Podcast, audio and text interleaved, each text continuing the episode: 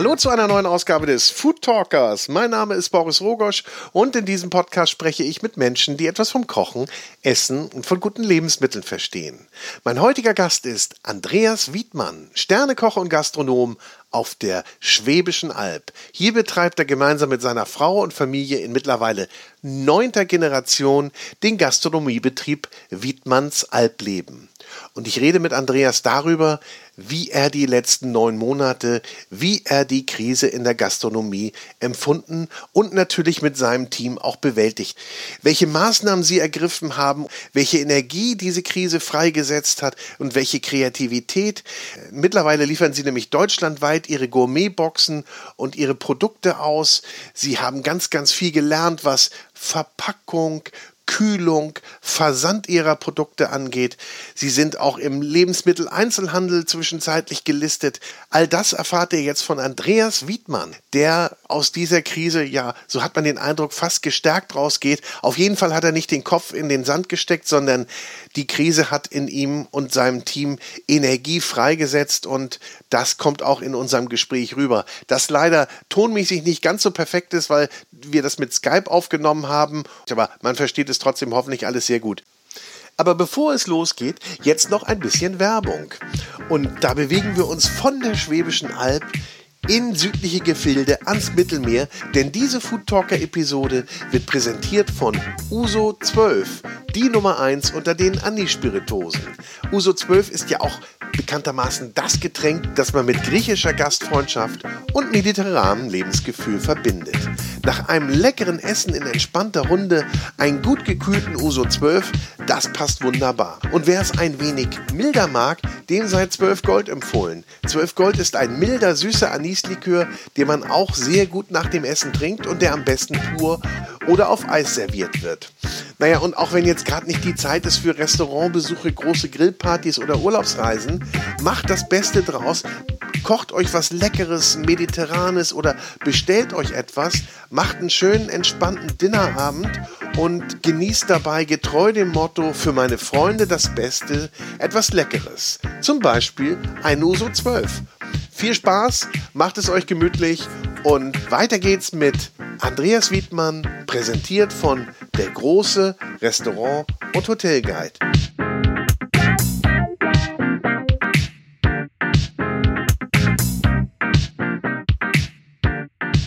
Herzlich willkommen, Andreas Wittmann von Wittmanns Albleben in der Schwäbischen Alb. Klingt sehr romantisch. Ist dir gerade romantisch zumute, mein Lieber? Ja, also ähm, ich schaue zum Fenster gerade raus, das Wetter ist heute ein bisschen düster, von daher passt sich vielleicht der aktuellen Lage an. Ja, von Romantik ähm, würde ich jetzt vielleicht nicht sprechen, aber ähm, ganz so pessimistisch wie das Wetter heute ist, sehen wir es aktuell auf jeden Fall aber auch nicht. Aber wo du gerade sagst, ein bisschen düster draußen, apropos düster, hast du so in den letzten neun Monaten mal gedacht, oh, ich wäre lieber kein Gastronom, ich wäre lieber was anderes? Keine Sekunde, wirklich nicht. Also ähm, ja, nie. Nee. Ähm, spannende, spannende Frage, aber keine, keine einzige Sekunde. Du bist durch und durch Gastronom, oder? Also ich habe eher ähm, in, in gewissen Bereichen wirklich auch für mich neue Freiheiten und auch wirklich Spaß daran entdeckt, ähm, mich dieser Krise oder wir uns als Team dieser Krise zu stellen. Nun bewegt ihr aber ja bei Wittmanns Albleben ganz schön Apparat. Was fasst ihr alles darunter zusammen? Wie viele Mitarbeiter habt ihr? Also wir haben ähm, ja so im Schnitt circa 50 Mitarbeiter aktuell, ähm, sind aufgeteilt natürlich auf verschiedene Bereiche. Hier an unserem Hauptstandort in Zang, ist ein kleines Dorf eben auf der Schwäbischen Alb zwischen Aalen und Heidenheim, ja. ähm, haben wir ja eigentlich alles, was man so ein bisschen gastronomisch, Hotellerie, halt braucht, wenn man ein bisschen abgelegen ist, von einem klassischen Gasthaus mit Biergarten über Kochschule, Eventbereiche bis hin dann zu unserem Restaurant Ursprung, das eben mit dem Michelin-Stern ausgezeichnet ist. Und in der Hotellerie eigentlich ähnlich von einfacheren Landhauszimmern bis hin ähm, zu einer speziellen Sache, unseren umgebauten ähm, Alpstyle-Wagen, dann hin zu unserem Premium-Produkt, den Chalets, ja, bieten wir da eigentlich eine ganze Bandbreite an. Und nicht zu vergessen, haben wir noch ein Catering-Unternehmen dabei, das hier in der Region eben dann auswärts aktiv ist. Das klingt nach richtig viel. Aber nun gibt es euch ja auch schon ein bisschen länger. Nicht? Das, ihr seid in achter Generation. Das ist ja schon Historie. Genau. Also ich persönlich bin mittlerweile die neunte Generation und die neunte schon, ja, ja. Sehr viel Familie drin, genau. Nun sagst du, äh, du hättest keine Sekunde darüber nachgedacht, lieber was anderes zu sein als Gastronom in den letzten neun Monaten und sprichst von Herausforderungen. Was war für dich die größte Herausforderung? Tatsächlich eigentlich so der mentale Bereich. Also wir sind, wie gesagt, ein Familienunternehmen mit über 250-jähriger Geschichte. Ich habe den Betrieb 2017 gemeinsam mit meiner Frau von meinen Eltern übernommen. Ähm, meine Großeltern sind hier noch mit dabei, wenn auch nicht mehr aktiv. Ähm, wir haben Verantwortung für viele Mitarbeiter und natürlich auch für uns selber als junge Familie. Und so diesen ersten Job zu verdauen, dann wirklich weiterzumachen, dann den Sommer über auch, sage ich mal, jeden Tag irgendwo zu nutzen, um, um auch aufzuholen und jetzt natürlich wieder ja, in, in, in dieses Loch zu fallen. Ähm, da wirklich als, als Chef mental immer voranzugehen, das war eigentlich die größte Herausforderung. Und natürlich dann auch neue Wege zu suchen, einfach auch Dinge auszuprobieren, sich was zu trauen. Aber das hat ja auch irgendwas mit, mit, mit dem mentalen Bereich zu tun. Hm. Ich wollte es gerade sagen. Also ich meine, natürlich musst du auch im täglichen immer deinem Team die Kultur vorleben, aber wenn es dann plötzlich so in angestrengten Zeiten ungewiss ist, dann muss man ja noch viel mehr Führungsqualität haben und sagen, wo es hingeht und, glaube ich, den Leuten ja die, die Angst nehmen, nicht? Vor dem, was kommt. Kurzarbeit oder was wird überhaupt passieren? Wann hast du denn selber realisiert, dass man sich darauf einstellen muss, dass da schon was auf uns zukommt, was auch dich, die Branche und natürlich die ganze Gesellschaft betreffen wird? Also ich hatte zwei Schlüsselerlebnisse relativ früh. Ähm, ich hatte ein Telefonat mit einem befreundeten Architekten aus Südtirol, wo das quasi so in Italien losging, wo mhm. bei uns ja eben, ja, man dachte ja, das ist so, so, sage ich mal, über den Brenner drüber, das ganze Problem dann hat er zu mir gesagt, Andreas, das kommt zu euch auch. Und der zweite, und das war witzigerweise ähm, ähm, an dem Tag, wo, wo die digitale äh, Michelin-Gala war, ja. ähm, haben wir uns das angeschaut, meine Frau und ich, haben uns natürlich kurz gefreut, dass wir unseren Stern verteidigen konnten und hatten dann ein äh, Telefonat mit meinen Schwiegereltern. Meine Frau ist ja gebürtige Tirolerin, mhm. ähm, wo dann eben in, in Tirol entschieden wurde, dass quasi ja das auch alles geschlossen wird, dass meine äh, Schwiegereltern in, in Quarantäne müssen, das Haus ja eigentlich nur noch äh, sporadisch verlassen dürfen. Und da haben wir dann entschieden, okay, das kann gar nicht sein, dass es uns anders geht und haben dann ähm, wirklich sofort mit meinen Eltern, auch mit allen Beratern, Steuerberater etc. Ähm, Termine gemacht und haben dann ähm, eigentlich auf eigene Faust mehr oder weniger entschlossen, das hat alles jetzt keinen Sinn mehr. Ja, waren ja auch wirtschaftliche Überlegungen und haben dann eigentlich ja mehr oder weniger eine Woche, bevor es dann behördlich soweit war, die Betriebe ähm, auch geschlossen, freiwillig. Okay, das heißt, ihr habt einfach gesehen, da passiert was und das hat gar keinen Zweck jetzt, bis zum letzten Tag quasi aufzuhalten, wie es ja viele getan haben. Wie habt ihr dann reagiert? Was habt ihr dann gemacht? Also eine Woche vorher habt ihr gesagt, wir machen zu. Dann habt ihr wahrscheinlich überlegt, jetzt müssen wir ähm, aktiv werden und uns überlegen, wie wir uns darauf vorbereiten auf diese Zeit. Ja, yeah. also ehrlicherweise ähm, hatten wir gesagt, wir schließen und haben dann eigentlich gedacht, gut, jetzt ist dann wirklich mal ein paar Wochen die Bude komplett dicht. Also wir haben ja. da gar nicht so viel erstmal an, an diese Aktionen gedacht und haben dann, ähm, weil wir halt auch einfach ein, auf der einen Seite noch ein regionales Gasthaus sind, kamen dann die Anrufe, kann man bei euch Essen abholen und so, was wir eigentlich schon immer gemacht haben. Wenn einer angerufen hat, konnte er bei uns auch was abholen.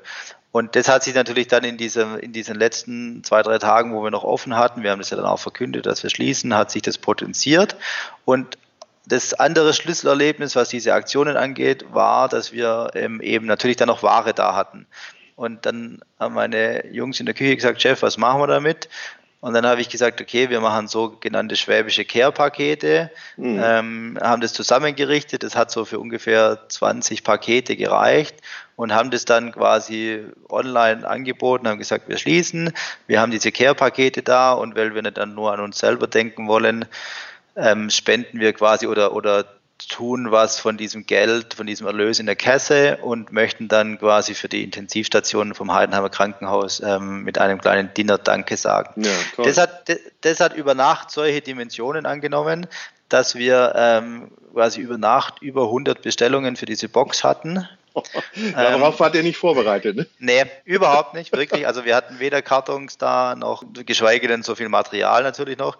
Und dann haben wir gesagt, okay, ähm, jetzt können wir nicht sagen, nee, ja, gibt's nicht.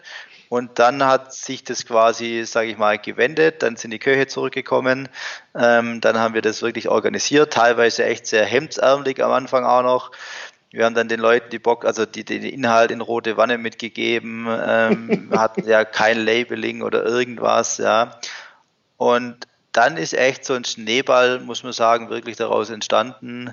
Haben natürlich dann auch viel Öffentlichkeit bekommen, weil natürlich mhm. alle, ähm, und es war eben in dieser Woche, muss man dazu sagen, wo viele einfach ja noch ganz normal geöffnet hatten. Ähm, da wart ihr schon quasi vorausschauend unterwegs, nicht? Da, da, da, spannend. Aber sag mal, die, ja. die, die, die Logistik, war die denn da? Also hattet ihr schon, gab es euren Online-Shop schon und, und das, das stand schon alles? Äh, das hattet, den hattet ihr sowieso betrieben oder was musstet ihr dafür denn machen? Du sagst gerade, ihr musstet euch Verpackungsmaterial beschaffen und, und, und. Man lernt da wahrscheinlich auch ganz viel, wie man damit umgeht plötzlich. Ne? So viel Erfahrung hat man dann ja doch nicht in diesem Bereich. Ja, also wir hatten wirklich ähm, bis dato haben wir ein ganz kleines Feinkostsortiment gemacht, eben für Gäste, die im Haus was mitnehmen wollten. Mhm. Ähm, unser Online-Shop an sich hat sich eigentlich nur auf Gutscheine und, und ja, Kochkursgutscheine und so beschränkt, ähm, aber kein Warenverkauf. Und ähm, auch ja von der Verpackungslogistik. Wir haben die Etiketten ähm, am Anfang früher selber ausgedruckt und zurechtgeschnitten. Und dann haben wir das so ein, ein, zwei Wochen betrieben, muss auch an der Stelle dazu sagen, sind einfach auch von unseren Agenturen gut betreut, die anderen auch in dieser Situation wirklich uns Tipps gegeben haben, mhm. ähm, gesagt haben, komm, wir helfen euch auch gerade mit der Umstellung des Online-Shops. Also auch da mal ein Dankeschön an der Stelle. Dann haben wir das betrieben, wie gesagt, und haben dann aber gesagt, okay, Moment mal, ähm, das wird jetzt irgendwo so für die nächsten Wochen, vielleicht auch sogar für länger unser Business werden dann müssen wir halt auch jetzt, sage ich mal, von diesem ja, hemdsärmeligen provisorischen weg und müssen uns da wirklich schnell aufstellen. Haben dann eben mit den Mitarbeitern ein kleines Team, sage ich mal, zusammengestellt, die sich eben darum gekümmert haben. Etikettierung, Verpackung. Zum Beispiel am Anfang haben wir manche Gerichte gemacht, wo wir dann gemerkt haben, oh, die kann man zu Hause eigentlich relativ schwer dann, dann fertig machen, wenn man eben keinen Kombidämpfer hat oder sowas.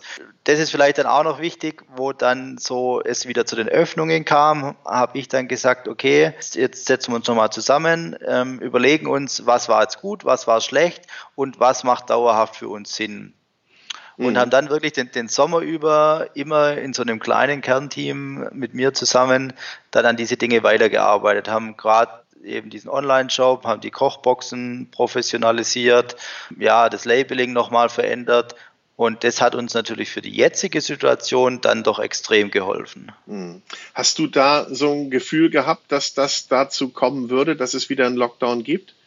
Ja, eigentlich muss ich ehrlich sagen schon. Also auch im, im Punkt Mitarbeitern. Ähm, ich habe in der Teambesprechung einfach, das war auch ein Agreement mit unseren Mitarbeitern, wir haben gesagt, wir machen keinen Sommerurlaub mehr ähm, mhm. sondern wir arbeiten durch und haben immer gesagt, gut, und dann schauen wir mal im Oktober, je nachdem, wie es sich entwickelt. Also wenn jetzt, sage ich mal, alles gut gewesen wäre und die Zahlen, es wäre kein Lockdown gekommen, dann hätten wir eben jetzt, sage ich mal, im November dann nochmal zugemacht. Jetzt muss ich auch sagen, ist eine Wahnsinnsgeschichte. Ähm, alle Mitarbeiter haben zugestimmt, quasi jetzt ihren Urlaub dieses Jahr zum größten Teil in der Lockdown-Zeit zu nehmen. Ja. Wahnsinn. Es hat für die Mitarbeiter den Vorteil, dass sie jetzt aktuell noch nicht in Kurzarbeit sind und ist natürlich jetzt für uns, also war wirklich mega, mega Zugeständnis von unserem Team, was aber halt auch zeigt, was wir alle gemeinsam, und das ist nicht nur die Familie Wiedmann, alle gemeinsam dieses Jahr auch erreicht haben. Ich glaube, da gibt es auch so einen so Zusammenschluss, nicht? Also, oder so ein, so ein enger Zusammenrücken. Einmal natürlich im Team und natürlich auch zu den Gästen. Ich glaube, so wenn du sagst, die sind gleich im ersten Lockdown, in der ersten oder vor dem ersten Lockdown, in der ersten Woche schon äh, auf euch niedergeprasselt, die Bestellung, äh, die Orders, dann haben die ja sofort auch und Solidarität gezeigt. Gibt, gibt dir das so ein gutes Gefühl, dass du sagst, also wir haben da vieles richtig gemacht? Ja, das war natürlich auch, die, dass wir halt doch, sage ich mal, einfach, ja, ein, eine Marke sind, dass wir halt doch auch dieses, dieses Wirtshaus im Ort noch sind. Und das ist was, was ich auch als Lehre daraus wirklich ziehen muss. Und das ist auch was, was ich einfach, ja, wenn ich jetzt jemand Jüngeren Tipps geben kann, mein Vater hat immer zu mir gesagt, du darfst nie die Verbindung zur Region verlieren. Also das ist ja gerade in unserer Branche, wenn du dich weiterentwickelst, wenn du auch in den Hotelleriebereich gehst, dann ist es ja irgendwann mal so dieses Haus, wo man nimmer hingeht, ja, wo halt das Hotel jetzt ist. Und, und da bin ich wirklich eigentlich sehr stolz drauf. Das haben meine Frau und ich geschafft bei aller Weiterentwicklung, ob Sterne-Restaurant, Chalets, sonstiges. Wir sind einfach trotzdem noch dieses Wirtshaus wo am Sonntagmittag ähm, die Bude voll ist. Und das hat uns jetzt in diesem Jahr unglaublich viel geholfen, weil natürlich gerade auch jetzt, jetzt wieder ähm, die Leute wissen einfach, wir kochen ja jetzt nicht anders. Ja, also ja, ja. wir kochen jetzt in der Lockdown-Zeit nicht anders, wie wenn wir offen haben. Die Leute wissen unsere Qualität zu schätzen und holen deswegen bei uns, ich meine, wir sind ein Ort mit 1500 Einwohnern, ja, bei uns fährt man Minimum von allen anderen Orten zehn Minuten und trotzdem mhm. kommen die Leute wirklich und holen hier ihr Essen. Auch da haben wir natürlich geschaut, dass wir jetzt nicht da einfach irgendein ein, ein günstiges Verpackungsmaterial auch fürs Takeaway nehmen, sondern wir wissen halt, dass unsere Gäste Minimum normalerweise nochmal eine Viertelstunde nach Hause fahren, dass man das vielleicht auch nochmal kurz in die Mikrowelle stellen kann, ohne Probleme. Ähm, ja, aber das nochmal zusammengefasst, ähm, war für uns wirklich entscheidend dieses Jahr, dass wir halt in der Region so verwurzelt sind. Ihr hattet halt die Bodenhaftung behalten. Ne? Trotz aller Neuerungen und Modernisierungen ist man, ähm, ja, das habt ihr, nehme ich mal an, dann ganz soft gemacht und die, wie du sagst, die, die Gäste sind euch, sind euch treu geblieben und nehmen euch eben auch als Institution dort wahr. Wie wichtig war denn das für dich, dich mit Kollegen auszutauschen? Das ähm, hört man ja von allen oder von ganz vielen. Da gab es ja ganz, ganz viel Austausch, den gibt es sowieso immer. Aber dann hatte man irgendwie so in diesen letzten Monaten noch das Gefühl, dass da viel, viel mehr noch Austausch war oder, und engerer Zusammenschluss. Ja, es sind eigentlich drei Punkte. Also das erste ist natürlich, dass man ja selber dann auch oft unsicher ist und sich dann auch, auch wirklich mal gegenseitig austauschen kann. Da geht es gar nicht vielleicht immer so um, um fachliche oder berufliche Dinge, sondern einfach auch um die menschliche Komponente. Also ich ähm, ja, bin ja sehr stolz drauf, Teil von Gen Restaurateur zu sein mhm. und habe da wirklich auch, in den, in, seit ich dabei bin, wirklich auch neue Freunde gewonnen, ähm, wo du auch einfach da mal anrufen kannst und sagen kannst, Mensch, wie geht's dir? Ähm, da damit jetzt, da sitzen wir ja irgendwie alle im ähnlichen Boot. Aber es ist natürlich dann doch so, dass wir alle ganz an, ja, ganz unterschiedliche Themen haben. Der eine hat kein Hotel, nur Restaurant. Der andere hat, hat ein viel größeres Restaurant. Der andere hat erst investiert. Der andere ist, ist sehr gut konsolidiert. Also da gab es sehr viele Unterschiede. Das ist natürlich dann der zweite Punkt, dass man sich fachlich irgendwo austauscht und natürlich auch als so eine Vereinigung dann auch, sage ich mal, eine gewisse Stimme haben kann und sollte. Das haben wir ja auch jetzt eigentlich das ganze Jahr über getan. Und was dann so ein bisschen äh, sich sehr stark ähm, jetzt ja dieses Jahr rauskristallisiert hat, ist, dass auch ich doch dann oft angerufen werde, auch jetzt allein heute habe ich zwei Telefonate mit Kollegen gehabt, die dann natürlich auf mich zukommen und fragen, ja, wo hast du das her? Oder ich habe gesehen, ihr macht, ihr, das schaut so gut bei euch aus, woher sind denn die Gläser oder solche Sachen. Also das habe ich jetzt davor nicht so in großem Maße gehabt, dass man sich bei mir, sage ich mal, Tipps oder Infos geholt hat. Das war eher mein Vater bisher. Das habe ich jetzt doch verstärkt dieses Jahr auch, ja. Aber das muss man auch nochmal sagen, kann ich auch nochmal unterstreichen, weil ich durfte ja neulich auch ein oder jetzt kürzlich auch ein Paket auspacken von euch. Ähm, habe da auch schon angefangen, daraus zu genießen, wirklich sehr köstlich. Aber was eben auch auffällt, ist, dass bei euch alles aus einem Guss ist. Nicht? Also wirklich, ihr müsst da extrem viel gelernt haben jetzt in den letzten Monaten und gemacht haben. Also bei mir kam natürlich nicht mehr wie ganz am Anfang irgendwie eine Plastik. Ja. Box an, sondern wirklich toll verpackt, in Stroh verpackt auch, und auch toll etikettiert. Und das ist wirklich bei euch auch so eine, so eine Corporate Identity, die dann durchgeht und wo man sich dann auch so ein bisschen fühlt, als wäre man bei euch. Nicht? Und ich glaube, das ist ja ganz wichtig, dass man das auch hinkriegt. Ähm, aber das nur als kleines Lob nebenbei mal. Dankeschön. Ein, aber tatsächlich. Eingeworfen. ja, aber da muss ich auch ganz kurz ein. Also wir haben wir sind jetzt fünf Jahre zu Hause, meine Frau und ich, und wir haben halt, wo wir heimgekommen sind, das Ziel gehabt, das, was meine Eltern aufgebaut haben, wirklich weiterzuführen, haben gewisse Visionen, und Ziele uns gesetzt und in dem Rahmen war für uns klar auch, wir, wir müssen halt einfach auch überregional eine Marke werden. Und da bin ich schon sehr pedantisch, was das angeht dass sich das durchzieht, weil das habe ich natürlich auch ja immer wieder zu hören bekommen. Und es ist sehr schön, das zu hören, ähm, dass es dann auch so ankommt. Hm. Verschickt ihr denn eigentlich auch außerhalb eurer Region mittlerweile schon? Ich bin nicht der Einzige ja. aus, dem, aus dem hohen Norden, der Paket bekommen hat. Nee, nee. nee also geht, geht über Hamburg mittlerweile noch weiter in den Norden hinaus. Ähm, ja, also das ist zum Beispiel auch was, wo für uns so die Weiterentwicklung ist. Wir haben ja in unserem Hotelleriebereich uns einfach klar dazu entschieden, auch wirklich auf den Privatgast zu setzen. Das war schon eine Entscheidung vor Corona, die sich jetzt natürlich ähm, beschleunigt hat durch den letzten Sommer. Ein Effekt, der da eingesetzt hat, ist einfach, dass Gäste bei uns waren, auch viele neue Gäste. Die kamen natürlich zum Urlaub machen, kamen aufgrund des Sterne-Restaurants und denen hat's ja im sehr großen Teil sehr gut gefallen bei uns.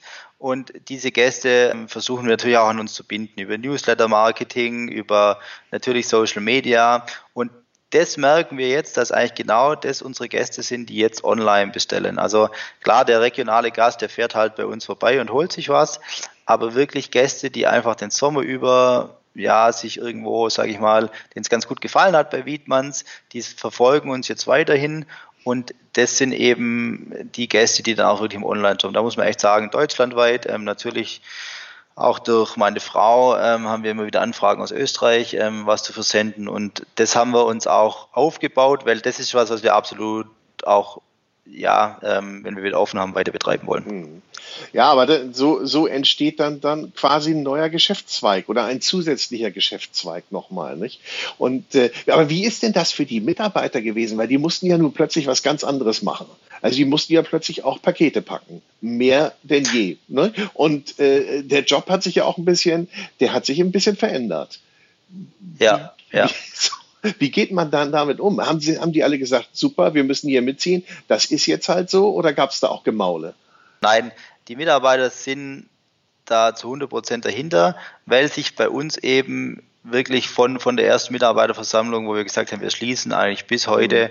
ein Spirit entwickelt und verstärkt hat, ähm, weil sie einfach gesehen haben, was das bedeutet. Also weil sie einfach gesehen haben, ähm, da geht was voran, weil man hört ja immer wieder die Zahlen, ja, 75 Prozent der Gastronomen bangen um ihre Existenz. Ähm, das ist, ist, ja schlimm für unsere Branche. Ja. Ähm, man, man, dachte ja so als Koch auch immer, mir gehört die Welt. Ähm, unser Hauptargument für die Branche war in den letzten Jahren ja, ähm, in der Gastronomie finde ich immer einen Job. Ja. Egal Und, wo auf der Welt, ne? Sogar. Ja, ja. Mhm. Ja, ja. Und da muss ich wirklich sagen, natürlich, und das ist das, was ich ganz eingangs gemeint habe, das darf man nicht unterschätzen. Geld ist wichtig, das muss man haben, das bietet Sicherheit, aber Leute, die bei uns in den Häusern, und da sind wir ja nicht allein arbeiten, die haben ganz andere Motivationen, das zu tun. Und denen ja, bricht einfach ein Stück auch, auch Bestätigung, Motivation weg. Ich, ich ähm, vergleiche es immer ein bisschen mit dem, mit dem äh, Fußballer, der sich das Kreuzband reißt ja, mhm. und dann mal ein Jahr ausfällt oder so. Das sind schon auch, obwohl die ja auch teilweise sehr viel Geld verdienen, sind es einfach Ängste. Und wenn du dann, glaube ich, jemand hast, der dir sagt, okay, da geht's weiter, ähm, da geht's voran, du musst keine Existenzangst haben und dann bist du auch bereit, mal andere Dinge zu tun. Aber eins ist schon, da muss man auch ehrlich sein, das geht bis zu einem gewissen Grad und dann kommt natürlich schon auch mal wieder so ein Satz wie Mensch, Chef, jetzt mal wieder so ein Essen auf dem Teller anrichten oder einfach ähm, ja auch gerade natürlich in der Sterneküche sich wieder mit den Dingen zu beschäftigen. In der Küche geht es noch, wo es viel schwieriger ist, ist im Service. Da fehlt einfach wirklich, das merkt man schon den Service-Mitarbeitern, fehlt dann einfach die Kommunikation mit dem Gast, dieses Feine am Gast, die, die Begleitung des Abends. Ähm, das ist da in dem Bereich fast noch schlimmer. Hm. Ja, das glaube ich. Nicht? Also endlich mal wieder beraten zu können bei der Weinauswahl und so weiter. Ach, herrlich. Also da träumen ja, wir wahrscheinlich von. Ich, ich habe gestern den, den, Bericht im, im Kicker-Magazin gelesen wo ein Interviewpartner gesagt hat, ja, er, er, er fragt sich, wann das wieder kommt, diese Emotion in einem voll aufgeladenen Fußballstadion, mhm. diese Stimmung. Und da habe ich mir gedacht, ja, ganz das genau. Kannst du äh, übertragen, das, ja. Das ist es auch, diese Emotion in einem vollen Restaurant, in der Küche, diese, dieses Adrenalin im Abendservice, wenn die Bons reinkommen, das ist nun mal so. Das mag man als Außenstehender manchmal gar nicht so verstehen, aber Kochen und, und Gastronomie ist in meinem Empfinden, meiner Auffassung Mannschaftssport. Mhm. Ja, auf jeden Fall, oder? Auf jeden Fall. Ja. Und, ja. Und, und, der, und der Gast hier in diesem Fall aber kein Gegner. Nee, das ist, das ist, ja, und auch kein Zuschauer, das ist nee. richtig, ja. Ähm, der, der gehört da ja teilweise auch mit dazu, aber ähm, es ist natürlich ja, ich glaube, das ist ja auch für die Gäste so, ähm, dass dieses Jahr schon bewusst wurde, was das eigentlich heißt. Und da geht es jetzt auch gar nicht nur um, die, um das Fine Dining Restaurant oder da geht, wenn ich überlege, Sommerfeste, ähm, einfach dieses, dieses gesellschaftliche Zusammenkommen. Ich habe das immer wieder gesagt, wenn man sich das mal bewusst wird, dass wirklich von der Taufe ja, so krass das klingt, mhm. ähm, bis zur Beerdigung ja eigentlich immer irgendwo Gastronomie mit dem Spiel ist. Ob das dann die Familienfeiern sind, ob das, sage ich mal, das erste Mal weggehen mit den Kumpels ist, wo man in der Bar ist, ob das die Hochzeit ist, ob das das Geschäftsessen ist. Es ist immer Gastronomie mit dem Spiel und, und das wird manchmal irgendwie, glaube ich, fast ein bisschen unterschätzt. Mhm. Ja, die Dimension ist, glaube ich, auch riesig. Nicht? Und, und, äh, und dafür finde ich ja, ich weiß nicht, wie du das siehst, finde ich ja, dass die Lobby der Gastronomie wahrlich nicht stark genug ist. Oder ich nehme es zumindest so wahr. Ich glaube, da muss man unterscheiden, also aus meiner persönlichen Sicht jetzt zwischen Corona-Themen mhm. und äh, normalen Branchenthemen. Ja. Was jetzt Co Corona angeht, muss ich persönlich schon sagen, hat die, äh, die Politik auch Maßnahmen ergriffen, die unserer Branche helfen. Ja, im Frühjahr Thema Kurzarbeit, Stundungsthemen, ja, auch, auch unbürokratisch dann versucht, Hilfen zu bekommen, auch wenn jetzt wieder Kritik geäußert wird, aber trotz allem muss man sagen, ähm, auch für das hatte auch die Politik keinen, keinen Plan in der Schublade. Das muss man mhm. vielleicht schon auch, auch objektiv sehen. Das andere, das hat man auch dann den Sommer über gemerkt, das merkt man natürlich jetzt schon auch teilweise. Insgesamt hat unsere Branche eine viel, viel zu geringe Lobby im Vergleich zu dem ähm, wirklich sozialen und gesellschaftlichen Wert, den wir haben. Das meinte und, ich, genau. Mhm. Ja, das ist, das ist absolut so und das muss uns auch, also wem da jetzt noch nicht die Augen aufgegangen sind, ähm, das muss eine, eine, eine Schlussfolgerung aus diesem Jahr für unsere Branche sein, für alle miteinander unsere Verbände, wir Gastronomen, dass wir uns selber ändern müssen, intern, nach innen gerichtet, dass wir aber auch der Politik sagen müssen, Leute, ähm, ähnlich wie auch Kulturschaffende, das kann man nicht immer nur in Zahlen messen. Da, da gibt es nicht, wie viel Prozent vom Bruttosozialprodukt sind wir, sondern da gibt es, was haben wir für einen Wert für die Gesellschaft. Und das müssen wir ganz, ganz deutlich machen. Ja, ich glaube auch, da gibt es schon mehr Parameter als nur Bruttosozialprodukt. Das ist schon sehr, sehr viel mehr. Aber wie bereitet ihr euch denn jetzt auf das, auf das Weihnachtsgeschäft vor eigentlich? Was kann man aus eurem Hause erwarten? Ja, also eigentlich das Programm, was wir, was wir uns jetzt aufgebaut haben, sprich, wir werden unser Takeaway weiterfahren, ähm, was natürlich klar ein Thema ist, sind die normal stattfindenden Weihnachtsfeiern, auch mit unserem Catering.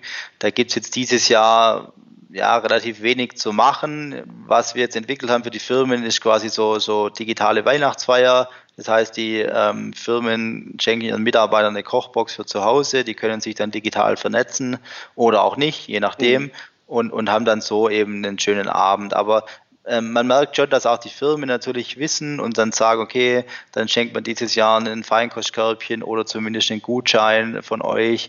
Und das ist, sage ich mal, jetzt die, die Adventszeit. Ähm, da werden wir jetzt noch ein paar Aktionen machen und halt ja unsere Kochboxen und dann zu Weihnachten direkt selber haben wir drei verschiedene ähm, Weihnachtsmenüs, ein klassisches, ein bisschen moderneres und dann ein Gänsemenü dass wir quasi ja wie eine Art Kochbox so vorbereiten.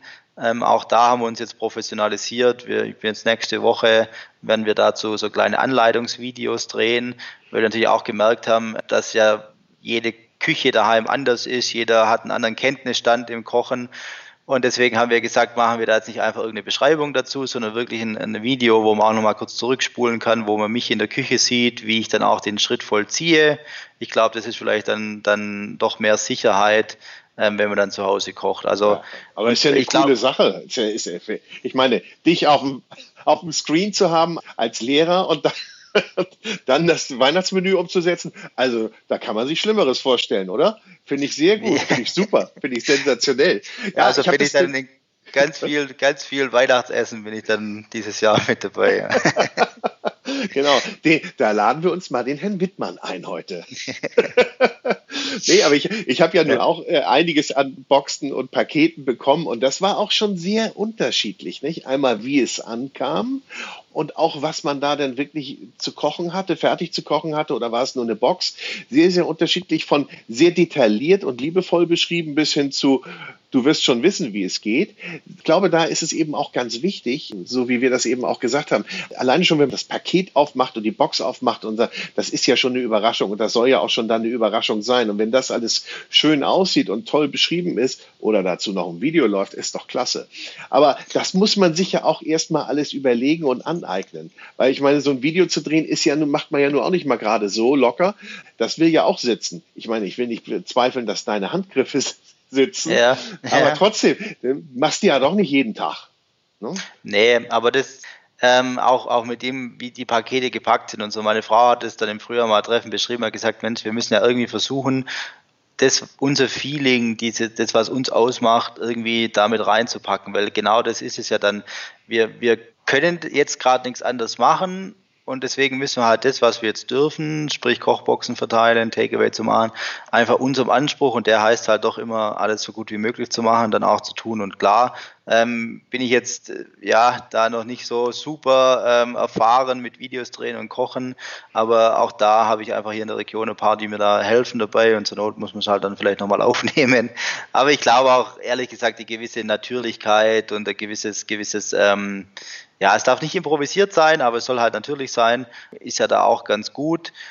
Und ja, nochmal, das ist halt einfach wichtig, glaube ich, dass man jetzt diesen Schritt vollzieht zwischen Aktionismus, der, der am Anfang sicherlich auch wichtig war, der auch über vieles hinweggetäuscht hat, jetzt einfach zu sagen, okay, das ist ein Business, das müssen wir betreiben und der Gast bezahlt ja auch ein Geld dafür. Das darf man ja auch nicht vergessen. Das ist ja jetzt nicht irgendwie äh, eine Spende oder irgendwas, sondern der Gast bezahlt Geld, möchte auch eine Leistung dafür von uns haben.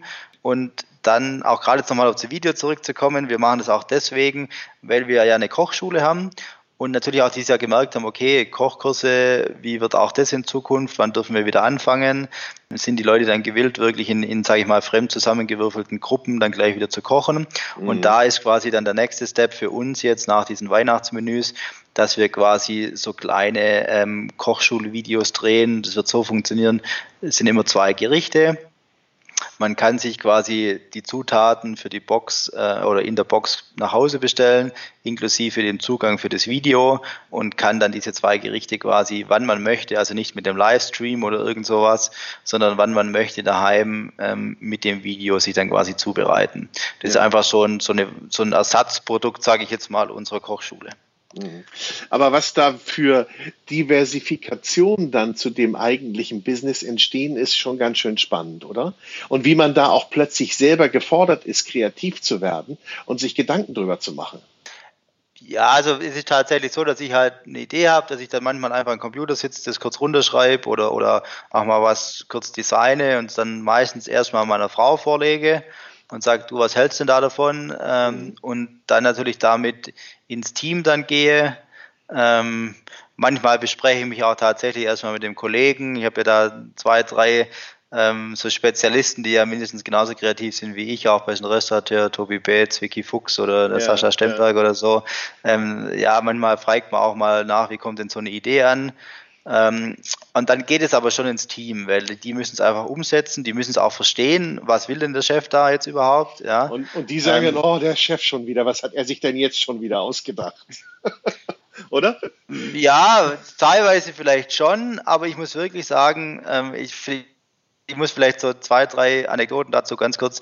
Ich habe im Frühjahrslockdown wirklich, und das waren mehrere, SMS, WhatsApp von, von Mitarbeitern, auch von langjährigen Mitarbeitern bekommen, wo mich echt zu Tränen gerührt haben, wo ich abends daheim saß, die sich bei mir bedankt haben, die gesagt haben, wir sind so stolz, in diesem Betrieb zu, unter, äh, zu arbeiten. Du, du nimmst es einfach toll in die Hand. Das hat mich wirklich sehr berührt damals auch. Ja. Ähm, auch jetzt wieder kommen immer wieder Mitarbeiter zu mir, weil die natürlich auch Ängste haben. Da, man darf auch nicht vergessen, wenn eine Frau, sage ich mal, bei uns Teilzeit bedient, die hat vielleicht einen Mann, der schon seit, seit April in Kurzarbeit ist, ja, oder der, der vielleicht seinen Job dieses Jahr verloren hat oder so. Das ist ja nicht immer nur der Mitarbeiter, der bei uns hier ist. Oder, oder die Kinder sind daheim. Im Frühjahr war das ja dann so. Also da muss man schon das auch immer das Gesamte sehen. Und dann, ähm, hat mein Zuschef, haben wir gesprochen mit, mit, mit, dem Lockdown jetzt den zweiten und dann habe ich eigentlich gesagt, ja, jetzt schauen wir mal, wie das alles wieder anläuft und ob es die Leute überhaupt annehmen. Mhm. Und dann hat er den Satz gesagt, ja, ja, du wirst schon genug dafür getan haben, dass es wieder brummt. und ähm, hat er ja auch nicht ja, ganz unrecht. Er hat, er hat, er hat nicht unrecht. Aber das ist natürlich auch schön, dieses Feedback zu bekommen, da einfach ähm, auch, auch diese Wertschätzung, aber darum geht's mir jetzt im, im Endeffekt nicht, sondern das Team muss das dann auch umsetzen. Das Team soll das auch wirklich verstehen, was wir wollen.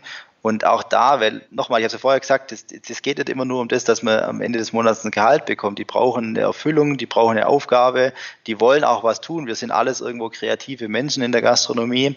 Und da merkt man dann schon, man sieht auch, dass wie gesagt, äh, einer meiner Kochjungs hat mir jetzt ähm, die ganze Technik hier für den Podcast hergerichtet. Ähm, das sind ja auch manche Talente außerhalb der Küche, die jetzt sich so richtig zeigen aktuell ist halt dann der Zusammenhalt, nicht? Und, und natürlich auch, ich glaube, es ist ja auch so ein bisschen, wenn man das so raussendet, dass man positiv da rangeht und nicht den Kopf in den Sand steckt. Und den Eindruck hat man bei dir ja nun überhaupt nicht. Und das wird wahrscheinlich auch kein Tag so gewesen sein bei dir. So zieht man ja auch andere wieder mit. So zieht man ja auch wieder Kollegen mit und ist man dann ja auch quasi, ja, auch da hat man dann wieder Vorbildfunktion. Nicht? Ich glaube, das braucht man ja auch, dass man sieht, okay, Leute, es geht weiter. Und ähm, wir müssen uns da jetzt eben eben rausziehen und es hat sogar irgendwas Positives für die Zukunft, weil wir uns hier eben auch schon wieder, ja, weil wir neue Ideen entwickelt hätten, auf die wir sonst gar nicht gekommen wären, weil wir gar nicht die Zeit dafür hätten nutzen können oder ge gehabt hätten. Nicht? Äh, es ist ja immer so. Solche Situationen schaffen immer große neue äh, Gelegenheiten. Ja, also das klar, tatsächlich ähm, ich bin neulich mal gefragt worden, ob ich eigentlich dieses Jahr mal Angst hatte oder so, auch Angst um den Betrieb. Das hatte ich wirklich nie für unser, für unser Kerngeschäft hier in Zang, ja. Auch wir haben Bereiche im Businessbereich, ähm, mit unserer Business-Hotellerie, auch mit, mit der Museumsgastronomie bei Steiff, die wir betreiben. Das ist einfach natürlich schwierig dieses Jahr, aber auch da wird es weitergehen. Mhm. Ähm, aber ich persönlich für unser Stammhaus, und das ist nun mal unser, unser Herzblut, unsere DNA, ähm, hatte ich nie Angst, weil ich einfach gemerkt habe, dass wir auch in den letzten Jahren, ganz unabhängig davon, dass wir jemals wussten, dass sowas auf uns zukommt, vielleicht doch richtige Entscheidungen auch gegen, äh, gegen großen Widerstand oft ähm, getroffen haben, also nicht familiären Widerstand, sondern, sondern Berater, Widerstand oder, oder einfach, ja, ähm, dass wir gesagt haben, wir machen das so, gerade mit dem Bau der Chalets oder auch mit unserem, mit unserem Gourmet-Restaurant. So viele Leute sind zu mir gekommen und haben gesagt, bist du wahnsinnig, äh, mitten auf der Ostalb, jetzt versuchen, einen Stern zu kochen und so, das funktioniert mhm. doch nie. Mhm. Also nicht, dass wir den Stern nicht kriegen, sondern wirtschaftlich, Auslastungsthemen und, und, und. Ähm, und das sind natürlich genau die Bereiche, die uns dieses Jahr die Gäste beschert haben, die uns diese Aufmerksamkeit bescheren, die uns auch in unseren Zukunftsplänen bestärken. Das ist was, was ich vielleicht einfach ganz deutlich sagen muss. Wenn man wirklich positive Dinge aus diesem Jahr 2020 mitnehmen will für uns, meine Frau und mich, wir hatten eine Vision im Kopf, die wir immer wieder auch mal rechtfertigen mussten, wo wir immer wieder mal sagen mussten, ist das der richtige Weg? Und das hat für uns 2020 ganz deutlich gezeigt, dass wir da auf einem richtigen Weg sind.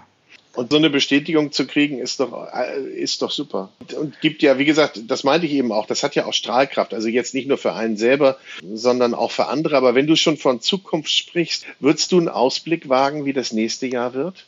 Äh, ganz schön, ganz schön Glaskugel, aber, oder was ist deine Hoffnung und Erwartung? Ja, ich glaube, dass es ähm, zumindest im, im Privat Gastronomie- und Hotelleriebereich eigentlich fast ähnlich wird wie dieses Jahr. Ich glaube, dass die ähm, Gäste einfach wirklich in der Region bleiben, in Deutschland bleiben, im deutschsprachigen Raum bleiben. Das heißt, es wird sicherlich nicht sich jetzt nächstes Jahr schon wieder so drehen, dass wieder ähm, die Flieger voll sein werden und dass wir da wieder richtig Vollgas ähm, ja, globalen Tourismus haben. Das heißt, dass wir wirklich dann auch im Sommer die Restaurants wieder voll sind, die Leute werden wieder Lust haben, rauszugehen. Ich hoffe wirklich inständig, dass auch die kulturellen Möglichkeiten wieder vielfältiger werden, weil da leben wir auch davon, dass die Leute auch das genießen. Ja. Das ist jetzt meine Meinung, was ich überhaupt nicht abschätzen kann, ist, wie groß wirklich dann der wirtschaftliche Schaden sein wird. Das heißt, wie viel Geld im Endeffekt wirklich die Leute noch zur Verfügung haben, um diese Dinge dann auch zu tun, ja, weil, weil es gibt welche, die sind Profiteure so einer Krise, es gibt aber auch viele, wo in den nächsten Jahren Einschränkungen vielleicht da sein werden. Also wir bereiten uns einfach mal darauf vor, dass wirklich im Privatkundenbereich nächstes Jahr es ähnlich wird wie dieses Jahr. Und ähm, das ist auch ehrlich gesagt für uns der Weg gewesen, den wir ähm, sowieso gehen wollten. Man muss da eben versuchen, guter Dinge reinzugehen. Ist es das so, dass wenn dich jetzt ein Kollege anruft, ne, aufgrund dieses Podcastes oder warum auch immer, weil du bist super vernetzt und da wird um Hilfestellung gebeten, da unterstützt man sich schon, oder? Ja, absolut. Also warum sollte ich das nicht tun? Ich meine, ich habe ja auch mal eine Frage und natürlich gibt es gewisses Know-how, sage ich mal, oder gewisse Bereiche, wo man dann sich einfach erarbeitet hat. Aber ich muss jetzt ganz ehrlich sagen, wenn mich jemand fragt, wo hast du deine Verpackung her, wo kaufst du deine Gläser? Ich meine, was, da habe ich ja nichts davon, weil, das muss man natürlich auch ehrlichweise sagen, A, ich sehe es immer als, als Miteinander und nicht gegeneinander und vor allem, selbst wenn jemand die gleichen Gläser kauft wie ich, entscheidet sich ja immer noch drin, was man reinfüllt. Ja. Muss, man, muss man jetzt einfach ehrlicherweise auch sagen. Wir können nun, glaube ich, viele Möglichkeiten uns dann abzuheben. Und also ich bin da nie jemand, der sagt, nee, sag jetzt für mich keine Auskunft oder irgendwas. Ähm, ich hatte auch jetzt neulich mal ein sehr nettes Erlebnis in der Region, wo mich eine äh, relativ junge Kollegin, die eigentlich in einem kleineren Bereich Gastronomie macht, bei uns angerufen hat, dann habe ich eine Rückrufbitte gehabt, habe ich zurückgerufen, dann hat sie gesagt, wow, sie freut sich jetzt voll, dass ich überhaupt zurückrufe. Dann habe ich gedacht, hä, wieso jetzt? ja, das ist ja selbstverständlich, ja. ja, ähm, ja. Also es ist auch manchmal, manchmal sehr interessant, so ein bisschen die Außensicht zu sehen. Und wie gesagt, was dann jeder draus macht, ist, ist sowieso dann sein eigener Bereich, da, da habe ich ja dann keinen Einfluss drauf, aber solange sich das in dem, in dem Rahmen hält, wo ich dann nicht mein tägliches Arbeiten beeinflusst, darf sich gerne jeder mal bei mir melden hiermit ausgesprochen. und sonst, sonst machst du ein Video und sagst, wie es geht. Ja. Nee, also ich bin da auch nicht, muss ich ganz ehrlich sagen, wir, wir machen da unser Ding, wir versuchen das richtig zu machen. Es ist sehr schön, dass das so ankommt, dass auch wirklich Kollegen da schauen. Aber ich habe jetzt da keinen Anspruch, auch anderen Leuten zu sagen, wie es geht. Also das, das, ähm, da gibt es auch viele, viele, wo ich denke, wow, guck mal, wie toll die das machen. Oder Mensch, warum, warum machen wir das nicht so? Ja, ja. Muss, also gibt's immer, da, gibt's immer. ja, also da, da darf man sich jetzt auch nicht irgendwie falsche Eitelkeit haben. Also das Thema ja neue Vertriebswege hatten wir an, angerissen und mit neue Produkte, neues Packaging. Und das Thema Lebensmitteleinzelhandel, spielt das auch eine Rolle bei euch? Da gibt es ja auch einige Kollegen, die ihre Produkte haben platzieren können im Lebensmitteleinzelhandel, die plötzlich gesagt haben, oh, wir, wir wollen da Schulterschluss, beziehungsweise wir wollen auch regional die Region unterstützen.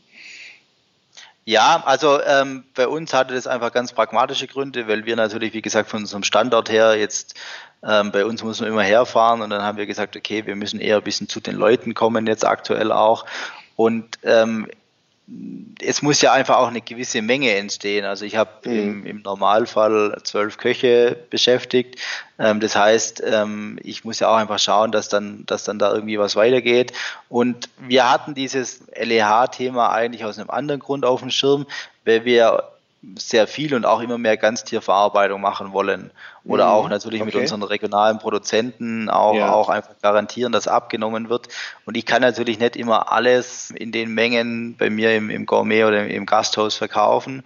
Und war da eh schon ein bisschen so in, in wirklich in den ganz ersten Zügen dran zu sagen, okay, eigentlich bräuchten wir so eine Produktlinie, wo wir halt auch einfach sage ich mal, ein gutes Gulasch oder mal eine gute Lamm Bolognese verkaufen können, die ich halt bei mir im Gasthaus nicht so mhm. dann in der Menge nicht verkaufen kann.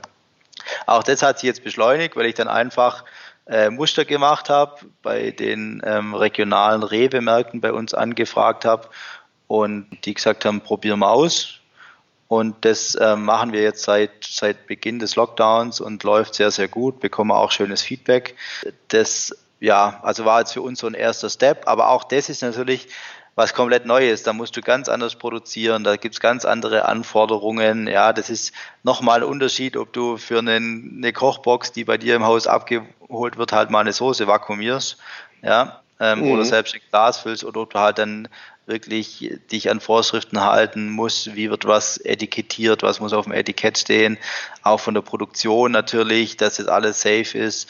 Ähm, da haben wir jetzt ein relativ schnelles Learning hinlegen müssen in, in den letzten, ja, sag ich mal, drei, vier Monaten. Aber auch das war eine bewusste Entscheidung jetzt, nicht nur Corona-bedingt, sondern da haben wir einfach gesagt, okay, auch das kann für uns in Zukunft, weil sicherlich im Catering-Bereich viel Business wegbrechen wird, ähm, dann eben da eine Kompensation sein. Hm. Aber auch da natürlich Corona bedingt sicherlich ein Beschleuniger. Und das Thema Listings äh, in, im LEH ist ja nun auch nicht mal gerade so ganz einfach. Das ist wahrscheinlich dann auch noch ein bisschen begünstigt gewesen dadurch. Es ging dann wahrscheinlich auch noch ein bisschen schneller. Ja, da ist halt auch dieses, dieses Regionale so ein bisschen. Ähm, wir haben jetzt ja. das Glück, dass bei uns Rewe-Märkte quasi Einzelmärkte sind, also nicht der Kette gehören eigentlich. Ähm, und dann haben die, die, weil ja auch die, die Chefs, sage ich mal, Gäste bei uns sind gesagt, Mensch, komm, das ist eine coole Geschichte. Ähm, und es läuft auch wirklich gut. Also das ist jetzt nicht irgendwie nur so Liebhaberei. Ähm, weil natürlich genau das so ein Synergieeffekt ist. Die Leute kennen uns hier aus der Region, kennen unser Logo ähm, und laufen dann in den Laden rein und sehen, oh, Wiedmanns, gut, die Ochsenbäckler kenne ich, Mensch, lecker. So, und das ist jetzt für beide vielleicht gut. Klar, ich meine, da spielen wir jetzt im Umsatz von dem Rewe-Markt eine sehr, sehr untergeordnete Rolle, aber trotzdem ist es natürlich auch ein, ein Bekenntnis, weil gerade solche Ketten ja oft sich auch gewissen Vorwürfen oder gewissen, gewissen äh, Meinungen ausgesetzt sehen. Und das muss ich schon sagen, das fand ich toll. Das war super unkompliziert, ohne Probleme. Wir haben einfach die Auflagen natürlich erfüllen müssen. Und jetzt läuft es sehr, sehr gut und ähm, macht auch Spaß einfach. Ja, ihr wart vorher schon breit aufgestellt und jetzt seid ihr noch breiter aufgestellt. Nicht ganz. Ähm, wir, wir haben schon strategische Überlegungen auch angestellt. Ähm, breiter werden wir nicht werden, wir werden anders werden. Okay. Ähm, das, das ähm, wie gesagt, so gerade am Beispiel des Caterings kann man es vielleicht festmachen. Wir waren doch davor sehr businesslastig, sprich wir haben sehr viel Firmenveranstaltungen gecatert, ja. Firmenlieferungen ähm, ja, Incentive-Veranstaltungen, das wird sicherlich zurückgehen. Und da ist natürlich jetzt so ein Thema mit, mit einem Feinkost-Online-Shop, mit einer, mit einer Feinkostlinie, dann eher eine Kompensation wie jetzt eine Erweiterung. Mhm. Und auch in, in gewissen anderen Bereichen, wo wir vielleicht in den letzten Jahren auch einfach auch durch meine, ja, durch meinen jugendlichen, meine jugendliche Umtriebigkeit einfach gedacht haben, Mensch, das müssen wir machen, das müssen wir machen, hat dieses Jahr schon auch gezeigt, dass man, dass man auch mal nachdenken muss, dass man strategisch sich, sich was überlegen muss. Also da kann ich ähm, vor allem hier bei uns in der Region alle beruhigen, ähm, noch breiter werden wir nicht, sondern okay. wir, werden, wir werden vielleicht sogar wieder ein bisschen schlanker werden und okay. wieder fokussierter werden. Und das ist eigentlich wirklich was, worauf ich mich sehr freue. Also das, ja. ist, das ist überhaupt nicht negativ, das ist absolut positiv. Das ist für uns, auch für uns als Familie, ein, ein guter Weg eigentlich. So klingst du auch auf jeden Fall. Sehr positiv. Äh, aber was ich noch mal fragen wollte, gibt es so ein paar No-Gos, die du, also einmal denen, die deinen Kollegen, die die Pakete versenden, beziehungsweise dem, dem Empfänger oder dem Besteller mitgeben möchtest, wo man darauf achten sollte, damit das auch wirklich alles was wird, beziehungsweise das Paket heil ankommt? Da habt ihr doch bestimmt so ein paar Erfahrungen gesammelt. Oder? Ja, also äh, ganz wichtig ist natürlich die Verpackung, ähm, also nichts irgendwo in irgendwelchen Döschen einfach. Ja, man kennt ja so diese, wir sagen dazu Wurstsalatdöschen, die man so vom Metzger kennt. Ähm, nicht da einfach irgendwas reinfüllen und denken, das hält schon. Man darf das nicht unterschätzen. Ähm, ich habe zu meiner Köchin immer gesagt, ich glaube, bei DHL gibt es lauter gute Basketballspieler.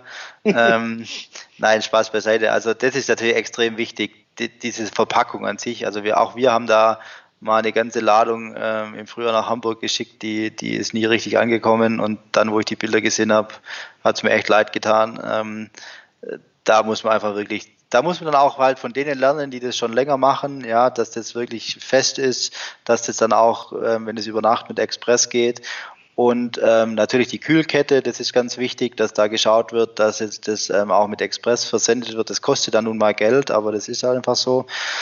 Ja, also gerade im Versand ist natürlich die Verpackung das A und O und dann natürlich einfach das Labeling, dass der Gast, wie gesagt, so wie wir es gerade auch angesprochen haben, wenn er dann zu Hause seine, seine Tüte aufmacht oder sein Paket aufmacht, einfach so, so einen Aha-Effekt Aha hat und es sollte halt auch zum jeweiligen Haus auch irgendwo passen. Also mhm. ähm, gerade dieses Thema ist natürlich für jemand, der so nachhaltig denkt wie wir, oft ein bisschen zwiespältig, ja. ja ähm, wo man dann sich auch überlegen muss, aber man kann ja mit Glas, man kann mit anderen Dingen, auch mit dem Füllmaterial schon, schon sich auch abheben.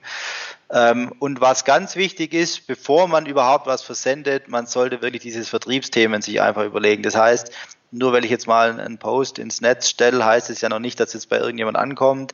Auch die, die Buchbarkeit ähm, von so einem Shop ist wichtig. Da haben wir auch sehr viel gelernt, wirklich. Äh, ja, das geht einmal selber so. Man möchte auf die Seite gehen, man möchte das schnell finden, man möchte jetzt auch wissen, was man bekommt. Sprich, die Bilder sollten halt vielleicht jetzt nicht einfach nur mit, mit dem iPhone mal draufgehalten sein. Ähm, und dann sollte man ja auch die Zahlungsmöglichkeiten, das ist halt heute einfach Standard. Mhm. Ja.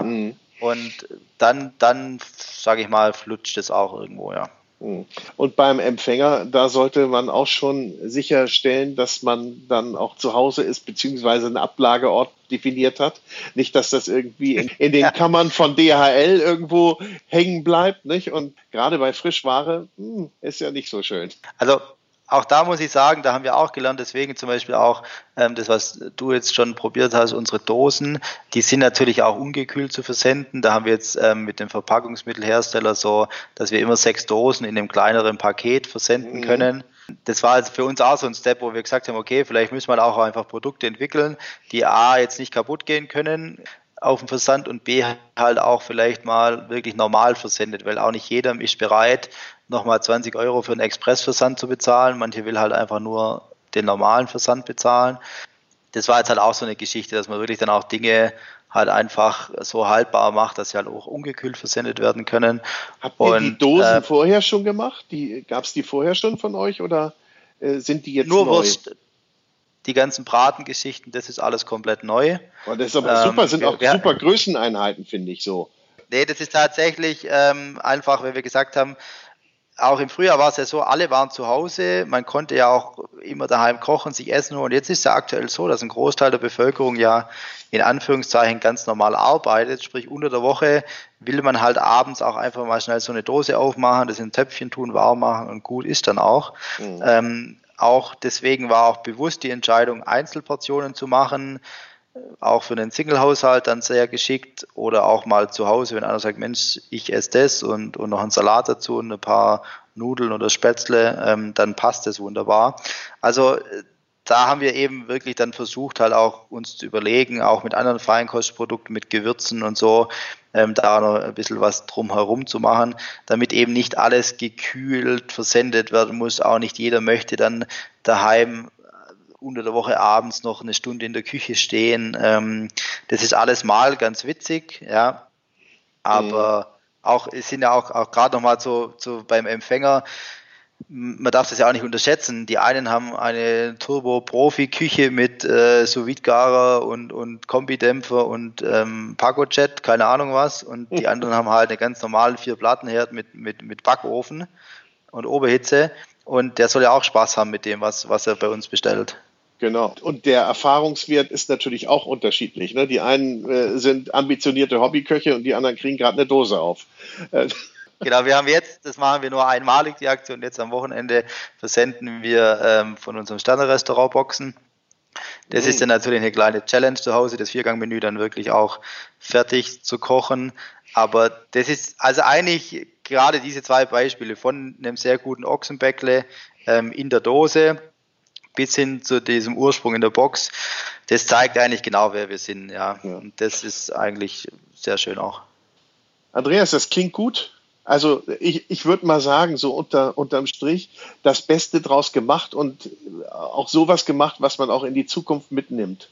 Ja, und ich meine, man lernt ja auch immer dazu und wie du auch mehrfach ja erwähnt hast, es geht auch nicht nur um den schnöden Mammon, sondern es geht auch um noch viel mehr. Und das hast ja. du, glaube ich, eindrucksvoll heute rübergebracht. Ich bedanke mich für das Gespräch. Hat mir sehr viel Spaß gemacht. Und ich sage mal herzliche Grüße auf die Schwäbische Alb und ich freue mich, wenn man euch wieder besuchen darf. Ist, ja? ist wirklich immer, immer eine Reise wert und das ist genau das, was wir, wie gesagt, verkörpern, einfach ein bisschen einzigartige Erlebnisse, die man bei uns haben kann. Von, von dem Zimmer bis hin zu den Chalets, genauso in den Restaurants. Und ähm, mich hat es auch wirklich sehr gefreut und wünsche mir natürlich, dass dann der ein oder andere, der heute zugehört hat, einfach auch bei uns mal vorbeischaut, sich das Ganze mal in live anschaut, weil reden kann man ja immer relativ viel, aber die Wahrheit liegt auf dem Teller, so genau. sagt man ja. Und nee, es hat mich auch wirklich sehr gefreut und wünsche natürlich auch allen ähm, erstmal, dass wir jetzt alle gut durch diese Zeit kommen und dass natürlich auch alle irgendwo gesund bleiben.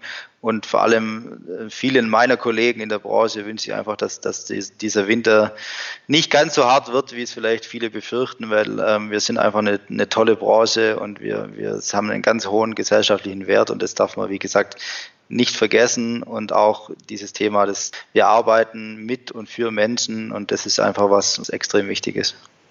Ich hätte es nicht besser sagen können, Andreas, aber ich habe eine Befürchtung, dass du irgendwann, wenn, wenn du so weitermachst, in die Politik gehst. Nein, da braucht gar niemand Angst haben, weil mir wirklich überhaupt, da habe ich keinerlei Ambitionen. Okay, okay. Äh, ich möchte wirklich hier bei uns am Herd bleiben. Da bin ich viel zu streitbar okay. dafür, dass ich in die Politik kann. Ja, ja. Ich also, wünsche dir to tolle Weihnachtszeit, mein Lieber. Vielen Dank und alles Herzlichen Gute Dank. und schöne Adventszeit. Ja. Dankeschön. Danke, danke. Ciao. Ciao.